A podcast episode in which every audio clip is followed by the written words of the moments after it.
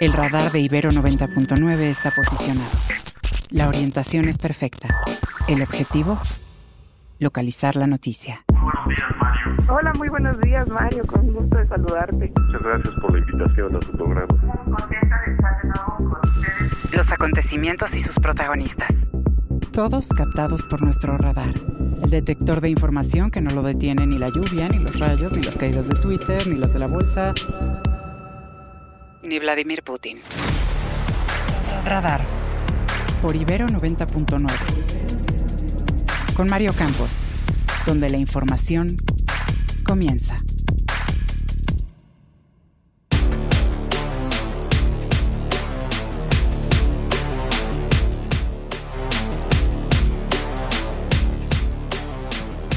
Asesinan en León, Guanajuato al activista Adolfo Enríquez Van der Kamp y en Tamaulipas al comunicador Edgar Cifuentes Caso. En Acapulco, afectados por el huracán Otis, realizan bloqueos en la costera Miguel Alemán para denunciar que a un mes de la tragedia no han recibido ayuda. Un frente frío y la primera tormenta invernal provenientes del norte ocasionará un descenso en la temperatura y lluvias en los próximos días en el norte y en el centro del país. Y mire que aquí en la Ciudad de México ya se nota el frío.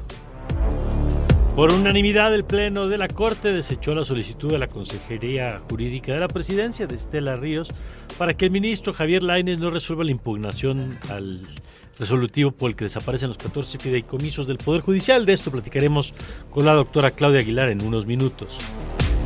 La Cancillería informa que se encuentra bien, pero incomunicado los dos mexicanos miembros de la tripulación de un barco secuestrado en el Mar Rojo por rebeldes de Yemen. El gobierno de Israel y Hamas acuerdan un alto al fuego de cuatro días y el intercambio de rehenes por presos palestinos a poco más de un mes de estallido el, el conflicto en Medio Oriente. Radar 99.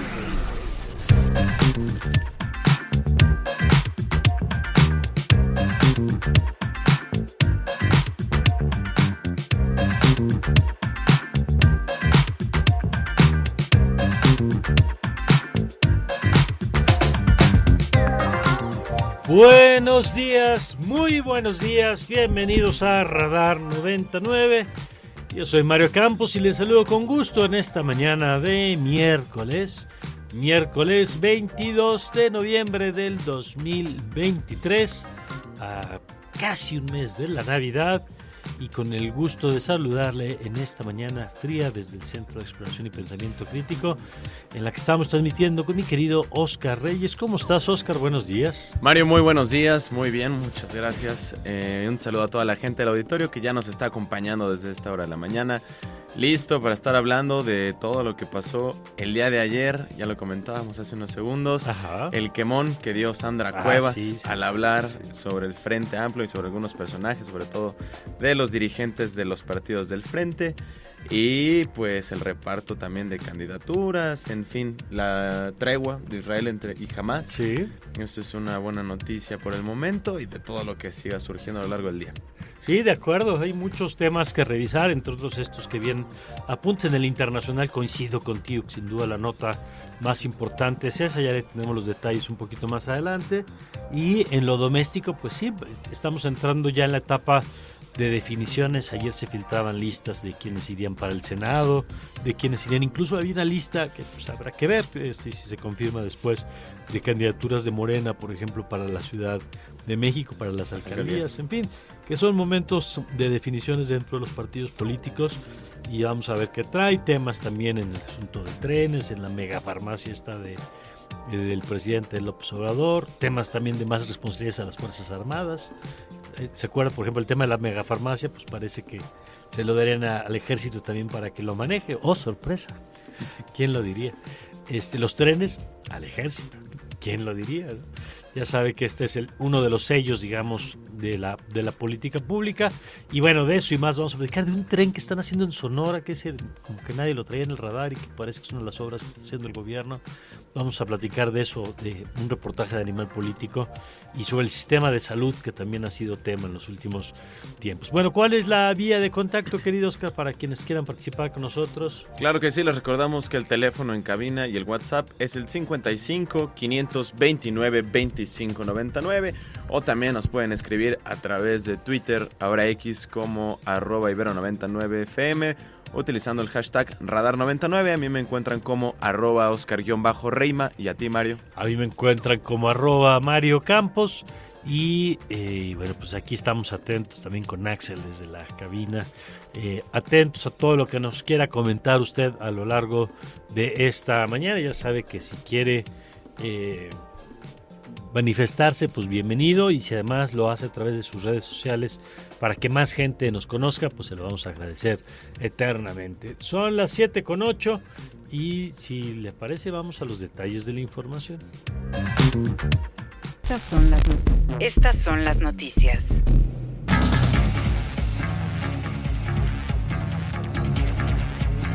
Bueno, y como usted ya habrá notado, hay una afectación una baja en la temperatura y el Servicio Meteorológico Nacional informó que el Frente Frío número 11 ocasionará lluvias intensas este miércoles y hasta el viernes próximo. Prepare las chamas.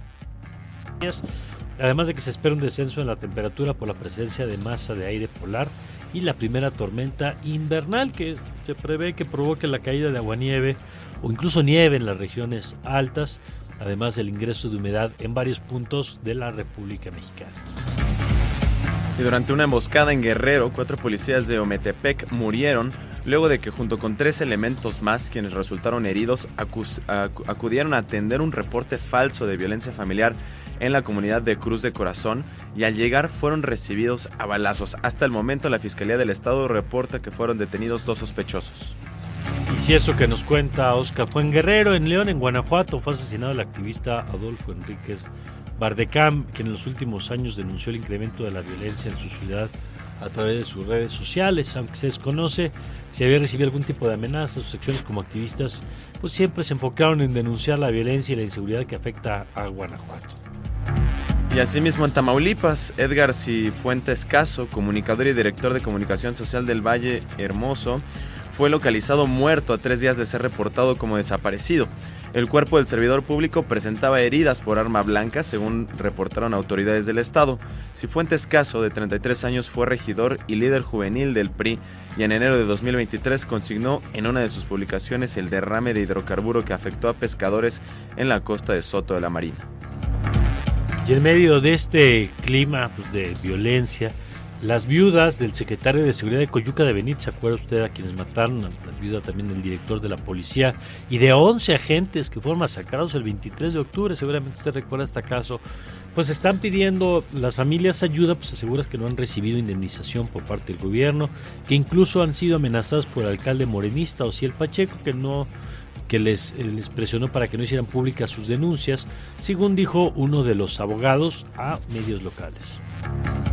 Una ya la amenazaron. De hecho, se fue del pueblo de aquí, de Coyuca. Está complicado, hay mucha, mucho temor. En otros temas, Mario, el pleno, de la, de la Suprema Corte de Justicia de la Nación desechó el impedimento solicitado por la Consejería Jurídica de la Presidencia de la República para que el ministro Javier Lainez Potisek no sea quien revise la impugnación de los partidos de oposición contra la extinción de los fideicomisos del Poder Judicial, que ascienden a poco más de los 15 mil millones de pesos. El recurso promovido por la, Consejería consejera jurídica de la Presidencia, María Estela Ríos González, quien forma parte de la terna propuesta por el presidente López Obrador para el cargo de la ministra fue aprobado por unanimidad. De ese tema, ya le decíamos, tendremos entrevista en unos minutos para entender qué significa pues, que la Corte vaya a revisar esta acción de los fideicomisos, eh, cómo se va a manejar. Y bueno, ayer el presidente en la mañanera eh, anunció que, no, perdón, ayer anunció que la mañanera de hoy será desde Acapulco, donde rendirá un informe sobre la reconstrucción del puerto y la ayuda a la población que, en opinión de la secretaria de Gobernación, Luisa María Alcalde, el puerto ya se encuentra en franca recuperación. No obstante, ayer cientos de damnificados bloquearon la costera Miguel Alemán para denunciar que no han sido censados y que no han recibido ayuda. Y la bancada de Morena en el Senado clasificó como información reservada durante un año todo sobre el gasto de los mil millones de pesos que recibió como parte de prerrogativas en el Congreso entre el año 2019 y 2022. De acuerdo con la bancada de Morena, los datos sobre dichos recursos se encuentran en un proceso de auditoría y por eso no pueden hacerse públicos con base en lo que señala la Ley General de Transparencia. La doctora Patricia Dávila fue designada como secretaria general de la UNAM. Se trata de la primera mujer en ocupar este cargo. Eh, Dávila Aranda planteó una reestructura de la Secretaría General con la finalidad de que sea más cercana a los planteles de bachillerato, licenciatura y posgrado y para analizar asuntos académicos diversos y atender a los equipos de diferentes temáticas. Así que bueno, la doctora Patricia Dávila, nueva secretaria general de la UNAM. Y en su segundo día de campaña por Veracruz, la candidata a la presencia por la coalición Sigamos Haciendo Historia, Claudia Sheinbaum, abrió las puertas a todos aquellos aspirantes de la oposición que se quedaron sin candidatura y que han acusado imposiciones, como es el caso del alcalde con licencia de Coajimalpa, Adrián Rubalcaba, quien este jueves anunciará, anunciará su incorporación al Partido Verde al tiempo que descartó acudir a Acapulco durante la precampaña. Nosotros tenemos mucho respeto por los guerrerenses y las guerrerenses y no creemos que debe hacerse un uso político de la tragedia de Acapulco. Entonces podemos ir en el momento en que estén en condiciones pues, de recibirnos. Que sobre este tema, por cierto, dos precisiones. Uno, que aunque ya los vemos a todos como candidatas, pues hay que recordar que formalmente son precandidatas, aunque sea una cuestión de simplemente tiempo. Y la segunda, que ayer se publicaba que la pasada o la, el paso, digamos, de Adrián Rubalcaba hacia el Partido Verde, pues desde hace varios meses estaban en conversación. Ahora, evidentemente, después de la ruptura con el Frente, pues parece que se va a acelerar y se va a materializar. Pero bueno, ya que hablamos de campañas, por su parte, la precandidata del Frente Amplio, Xochitl Gálvez, aseguró en Chihuahua que pedirá a los dirigentes del PRI, y PRD abrir el diálogo con los aspirantes que no alcanzaron candidaturas para evitar fracturas en la alianza, al tiempo que cuestionó la capacidad de Claudia Sheinbaum para resolver problemas graves como el del agua.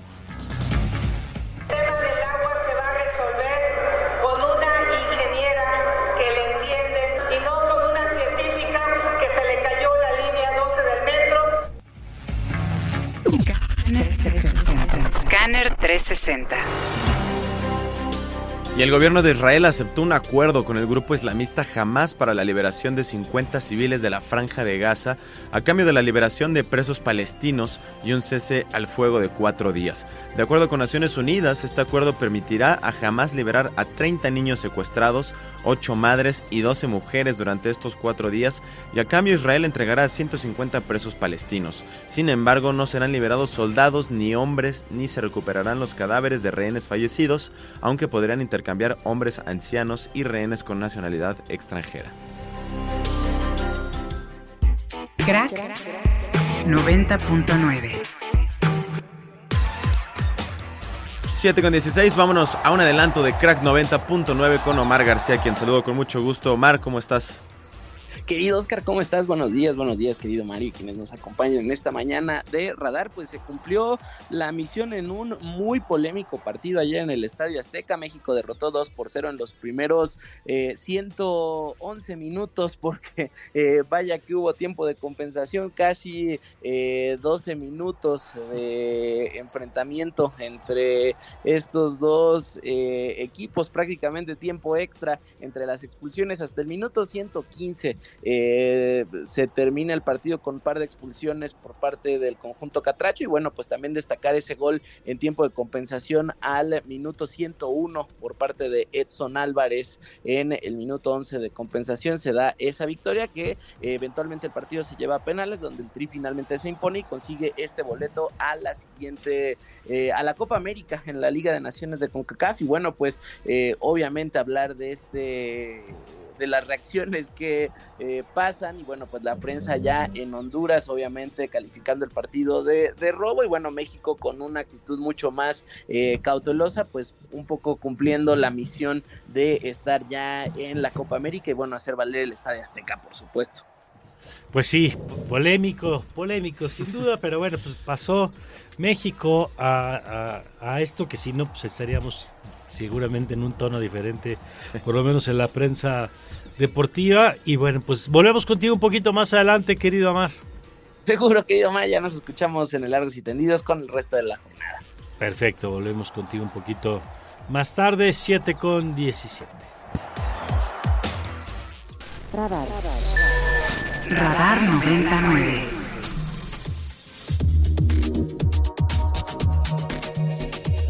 Bueno, vamos a arrancar nuestro programa de hoy. Y me da mucho gusto tener a David Miklos, escritor, eh, a quien creo que vale la pena escuchar siempre para ver qué pasa con algunos políticos, políticas y cierta forma de ejercer el poder eh, con estos liderazgos carismáticos, eh, con tendencias este, populistas.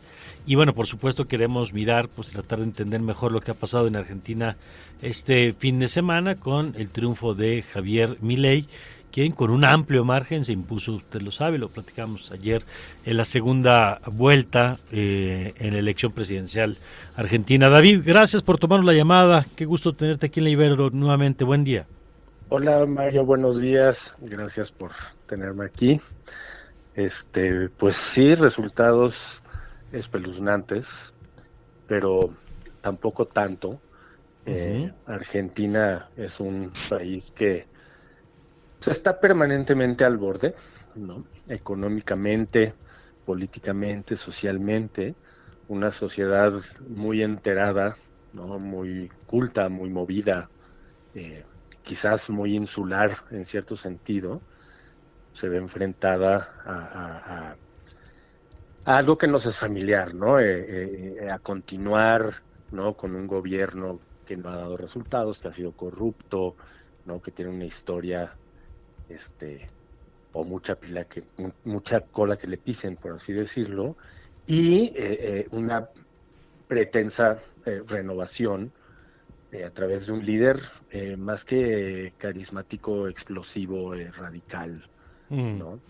¿Cómo, eh, ¿Cómo explicas tú que un personaje, porque uno ve los videos de pronto de, Javier Milei y tiene expresiones de verdad increíbles, este es una fábrica de, memes, digamos, y de, momentos en este carácter explosivo del que hablas.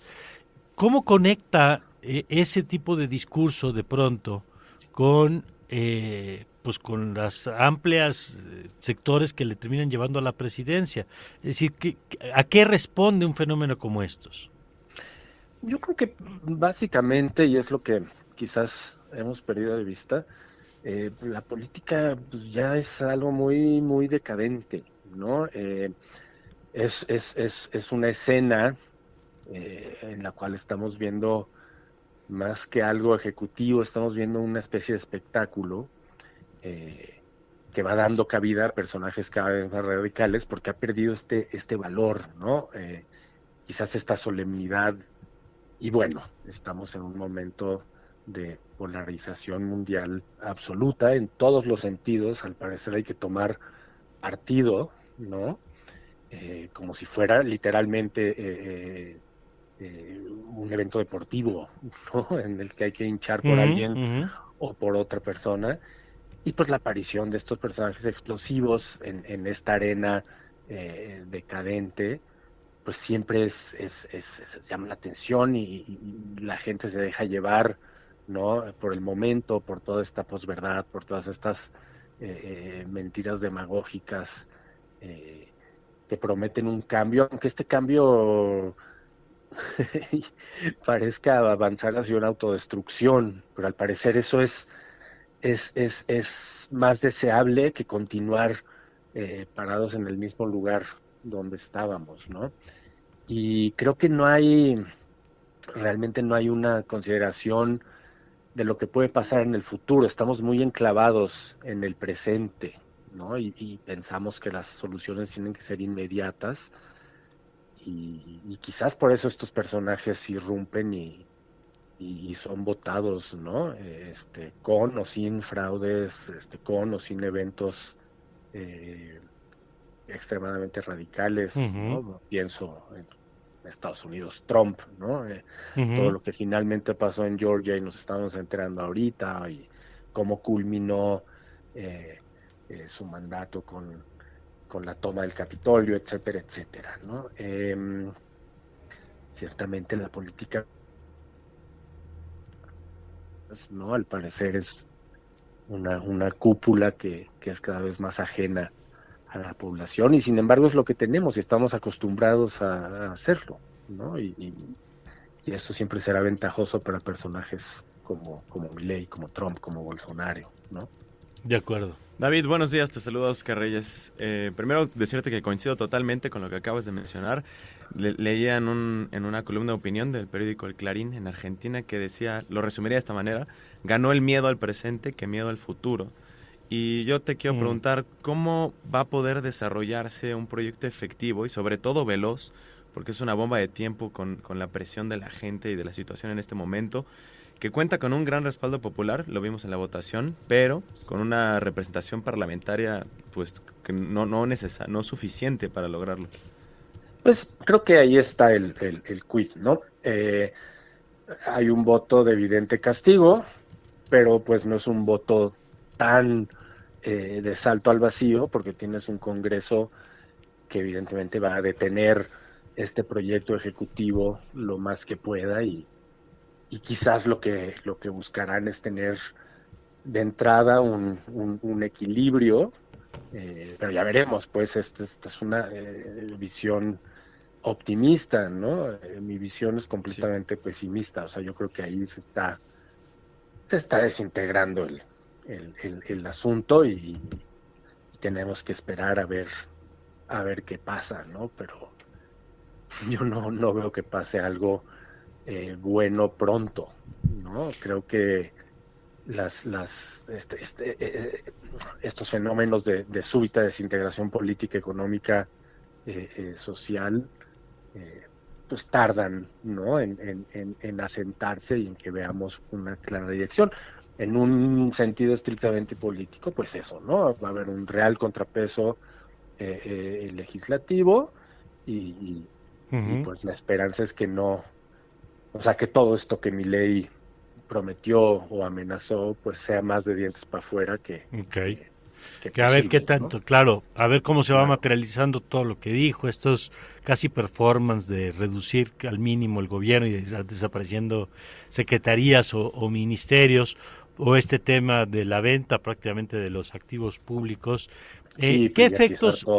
Sí, exacto, privatizar todo, hacer al mínimo el gobierno. Eh, ¿Qué efectos ves, David, finalmente en el tema regional? Eh, ayer leía, por ejemplo, críticas porque invita a la toma de protesta a Bolsonaro y no a Lula, ¿no? Al expresidente y no al presidente, de quien es pues, el país eh, creo que con el que tiene el mayor comercio, que es Brasil, eh, pero pues que por razones políticas pues tiene mayor afinidad con el expresidente Bolsonaro. Eh, ¿Cómo lo ves en términos regionales? Pues en términos regionales estamos eh, siguiendo una especie de contagio, ¿no? Aunque cada país, cada sociedad tiene sus particularidades y cada izquierda o pretendido proyecto alternativo tiene sus particularidades locales.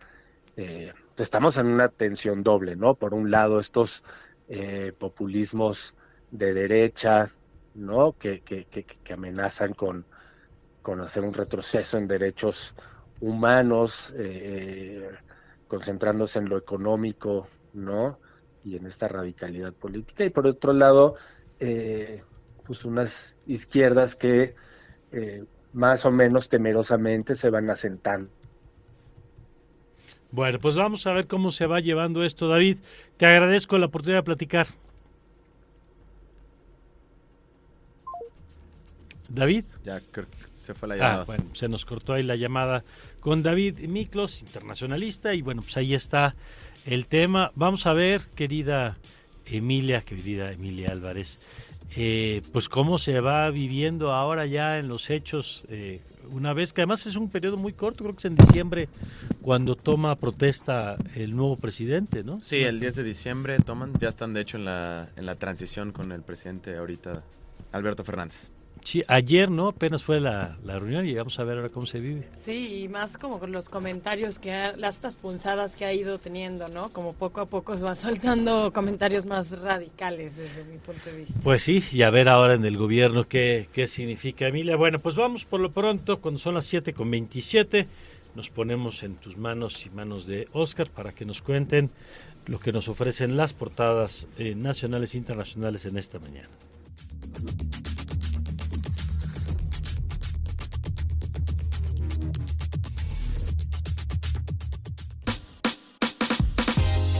Primeras planas y encabezados. Reforma. Y arrancamos con el periódico Reforma, dice esta mañana, centraliza el ejército, reparto de medicinas, apuesta López Obrador a Birmex, pese a fracaso de 2021, piden a Secretaría de Hacienda 3.500 millones de pesos para otro intento contra desabasto. El Universal.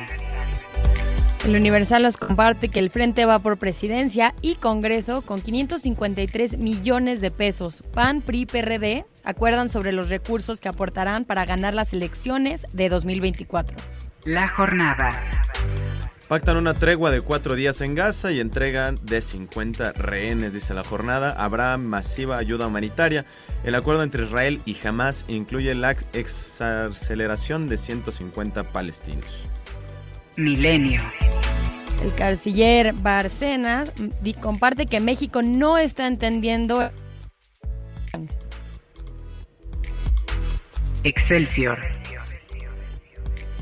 Corte se da aval para revisar fin de fideicomisos, desecha recurso de la consejería y por unanimidad el Pleno resolvió que el ministro Laines no está impedido para resolver una controversia sobre la extinción de 13 fondos del Poder Judicial. Este es un tema que estaremos platicando más adelante con nuestra entrevista. El financiero.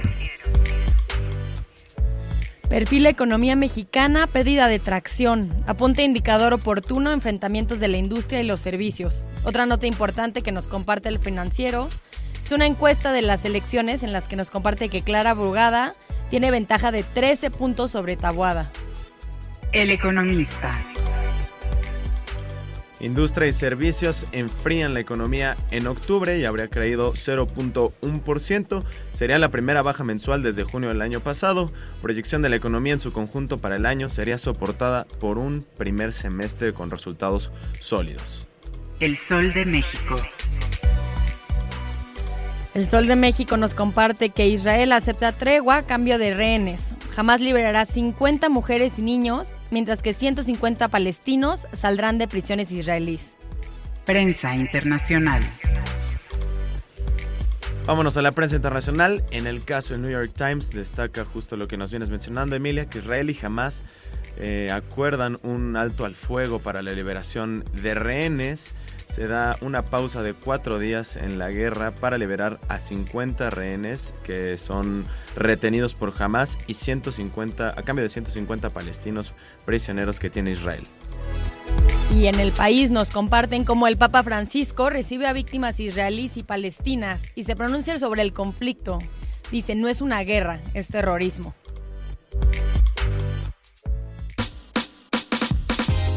Primeras planas y encabezados. Radar. Radar 99.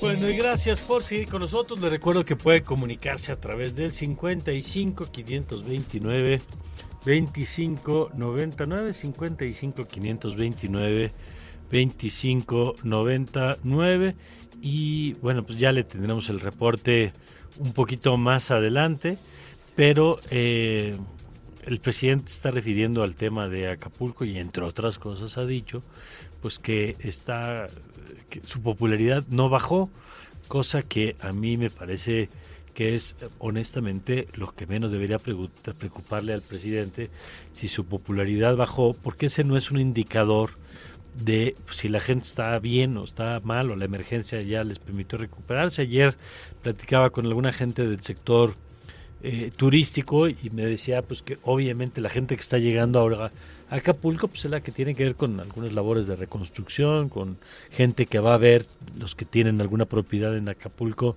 pues ver cómo quedó y poco a poco ir recuperando, pero todavía digamos está lejos de recuperarse y así tardará. Hoy, hoy hay un dato en alguna de las portadas que se habla de cuatro años, lo que podría tardar la recuperación plena de Acapulco. Eh, obviamente esperemos que sea mucho antes y que para diciembre pues se ve francamente complicado que pueda haber turismo, pero a lo mejor para Semana Santa ya se pueda tener, pero digamos que dentro de los muchos ángulos que hay que hablar de lo de Acapulco, yo creo que la popularidad del presidente pues es el menos importante, a mí me lo parece, pero el presidente sí le pareció algo importante, digno de destacar. Pero mire, vámonos con el tema de eh, los fideicomisos y eh, que por cierto, de lo de Acapulco vamos a tener información en unos minutos más eh, desde la perspectiva de empresarios y asociaciones civiles que son quienes están viviendo este tema. Pero vámonos con el tema de la, los fideicomisos del Poder Judicial y nos acompaña la doctora Claudia Aguilar, a quien siempre me da mucho gusto recibir en este espacio. Eh, doctora, bienvenida como siempre. Claudia, ¿cómo estás? Hola Mario, buenos días. Gusto saludarte a ti y a tu audiencia. Gracias. A ver, cuéntanos, ¿qué es lo que ayer se resolvió y qué es lo que estaba planteando la consejera jurídica de la presidencia sobre el tema de los fideicomisos? Pues mira, la verdad es que ayer lo que se resolvió en el Pleno de la Corte es si eh, el ministro Laines, que es quien va a ser el ministro instructor para hacer el proyecto, digamos, para resolver la acción de inconstitucionalidad que se planteó respecto a la extinción de los 13 de los 14 fideicomisos, estaba o no impedido para conocer de esta de este procedimiento y consecuentemente pues tenía pretendían doble alcance, ¿no? Que no pudiera hacer el proyecto y desde luego que no pudiera participar en la deliberación. Entonces se resolvió algo, digo, obviamente me parece que esta medida fue como una pataleta de último intento, pero con dos, yo creo que con dos intenciones muy perversas. Una, pues tratar de polarizar, me parece, al interior del Pleno, que felicito que la Corte haya actuado eh, en consistencia con sus propios precedentes, porque resolvió, digamos, desechar por unanimidad eh, y por improcedente este impedimento planteado por la Consejería Jurídica de la Presidencia. ¿Cuál era, ¿Cuál era el razonamiento de la Consejería Jurídica? El razonamiento se según entiendo, se limitaba, porque además la verdad es que afortunadamente la discusión no fue una gran discusión. Básicamente dijeron, en esta materia no proceden impedimentos porque la ley reglamentaria no los prevé, ¿no? Es decir, ni en acciones de constitucionalidad ni en controversias no están previstos los impedimentos, excusas o recusaciones de los ministros. Y aunque ha habido casos eh, que algún supuesto, algún ministro o ministra se, se excuse de conocer algún, algún asunto, esto ha sido porque el propio ministro o ministra lo plantea normalmente porque participaron de alguna manera en el proceso de creación de los actos que se están impugnando. Entonces el razonamiento de la Consejería Jurídica era decir que el ministro Laines había hecho algún tipo de comentario en algún foro, que además entiendo los foros los donde había hablado el ministro, pues eran foros de corte académico respecto a los fideicomisos y que eso pues hacía o afectaba su mm. objetividad e imparcialidad, ¿no? Entonces, la verdad lo dijo muy contundente, yo no siento que esté objetivo, eh, objetivamente impedido, eh, no siento que de ninguna manera vaya a ser imparcial en, en el proyecto, y la verdad es que se aprobó por unanimidad. Esto porque hay que destacarlo, porque en esos 10 votos que hoy por hoy son los que los únicos votos que integran la Corte frente a la renuncia de Arturo Saldívar, eh, pues están incluidos el voto de la ministra Yasmín Esquivel y de la ministra Loreta Ortiz que constantemente se identifican, digamos, como afines a la 4T, al régimen, al gobierno, Y en este caso coincidieron. Exacto. Y otra cosa que hay que destacar que es bien importante fue un burdo intento, porque la verdad es que me parece absurdo el intento de, impedir a un ministro en este tipo de asuntos, pero además un asunto, un impedimento planteado por quien hoy se encuentra en la terna para ocupar un lugar en la, en la Suprema Corte de Justicia de la Nación, ¿no? Que creo que es otra cuestión que hay que considerar para efectos de cuando el Senado valore o califique, pues si está, si, si reúne los requisitos y si debe ser considerada para eh, eh, incorporarse al máximo tribunal del país, ¿no? De acuerdo. Ahora, vamos a, eso es en si podía o no podía, según la Consejería Jurídica. Ahora, al fondo del asunto, ¿qué es lo que tienen que valorar y qué es lo que en este proyecto tiene que abordar el ministro? Pues, a ver, el fondo del asunto, como, como bien sabes, es una acción de inconstitucionalidad. Y las acciones de inconstitucionalidad son estos mecanismos con que cuenta, eh, pues se dice que las oposiciones o las minorías, digamos, parlamentarias, para hacer un control, se dice abstracto de la Constitución, porque realmente no hay un acto de aplicación. ¿no? Entonces, en el caso de esta acción de inconstitucionalidad, que es por la desaparición de los fideicomisos, pues lo que se va a hacer es un análisis de si la ley, en este caso la ley orgánica del Poder Judicial Federal, específicamente en la adición de un segundo párrafo a este artículo donde establece que, bueno, pues solamente podrá existir un fideicomiso y que no se podrán crear más fideicomisos y que los que existen deberán ser extinguidos, eh, pues lo que va a hacer la Corte, el Pleno, es analizar si esa determinación legislativa es o no inconstitucional. ¿No? Entonces, el fondo, pues es un asunto bastante más complejo que otros asuntos, eh, porque, bueno, pues sí es una modificación legal, en ese sentido sí hay que analizarlo, y pues lo que el tribunal o en pleno tendrá que analizar es si eh, pues obviamente el proceso legislativo, si las violaciones, en caso de que hubiera, son, digamos, violaciones invalidantes, eh, etcétera, ¿no? Entonces yo creo que eso es lo que tenemos que esperar. Hoy por hoy el ministro ni siquiera había hecho el acuerdo de admisión, porque cuando se le turna, y pues es cuando la, la consejería presenta este impedimento. Entonces, pues obviamente lo que hicieron fue esperar, resolver el impedimento y ahora sí lo que sigue es que se inicie el procedimiento propiamente dicho ante la Corte, que se admita trámite la, acción de inconstitucionalidad y que se resuelva en sus términos. ¿Qué más ha pasado con los fideicomisos? Acuérdate que a la par de la acción de inconstitucionalidad hay una serie de amparos que se han promovido por funcionarios y trabajadores del Poder Judicial Federal. Se han admitido una, pues más de una veintena de demandas de amparo y existe una suspensión definitiva que por lo menos tiene, digamos, suspendidos, no la totalidad de la extinción de los fideicomisos, pero sí todos aquellos que se refieren al Consejo de la Judicatura Federal. Ok. Y entonces eso se mantiene mientras en lo que se resuelve. Eso se mantiene, digamos, en, en, el caso del amparo, pues habiendo sido concedida la suspensión definitiva, se mantiene mientras dure el amparo o se resuelva eh, por el tribunal colegiado al que le corresponda conocer el recurso de revisión eh, en caso de que determinara revocar la suspensión o modificarla de alguna manera, ¿no? Pero bueno, me parece que por lo menos un par de meses todavía duraría. Y en el caso de la acción de inconstitucionalidad, pues hay precedentes también ya de la propia Corte donde en algunos supuestos ha concedido la suspensión. ¿No? Eh, entonces, eso pues no, no nos podemos anticipar en cuál va a ser la valoración mm. del ministro instructor en términos de la procedencia o no de la suspensión, si es que fue en esos términos solicitados, que entiendo que sí, porque evidentemente es importante preservar los recursos, ¿no? si, no, pues si no mantienes los recursos, aunque al final determinaras que si era inconstitucional, pues el daño estaría causado, ¿no? De acuerdo. Bueno, pues muchas gracias, eh, Claudia, como siempre. Eh, para, para explicarnos estos temas. Nada más, Oscar, tú tienes una pregunta que, también. Sí, Claudia, buenos días, te saluda Oscar Reyes. Y por último, ¿podría existir algún otro mecanismo por parte de la presidencia, la consejería u otro poder para revertir esta acción del ministro eh, Laines? Bueno, a ver, esta no fue una acción del ministro Laines, ¿no? El, el, no declararlo impedido fue una acción de la, del Pleno de la Corte y no hay nada que hacer. Ya se resolvió el impedimento y no hay nada que hacer, no hay ningún recurso que proceda. Evidentemente, cuando ya empieza el trámite propiamente dicho de la acción de inconstitucionalidad, por ejemplo, si concedieran la suspensión, podrían recurrirla, ¿no? Podrían impugnar, impugnar ahí mismo ante, ante la Corte el, el otorgamiento de la suspensión, porque en estos procedimientos de acciones y de controversias constitucionales, digamos que todo se lleva ante la Corte, pero el trámite antes de la discusión del proyecto, digamos, antes de resolver, se lleva ante un ministro o ministra instructora.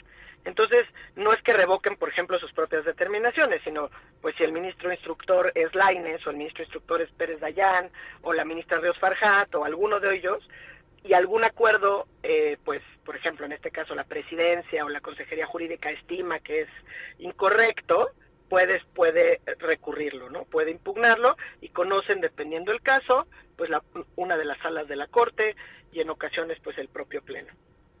Ok. Pues, doctora Claudia Aguilar, muchas gracias por explicarnos esto. Gracias a ustedes, que tengan muy buen día. Muy buen día, gracias. Y nosotros cuando son las 7.45 nos vamos con el radar económico.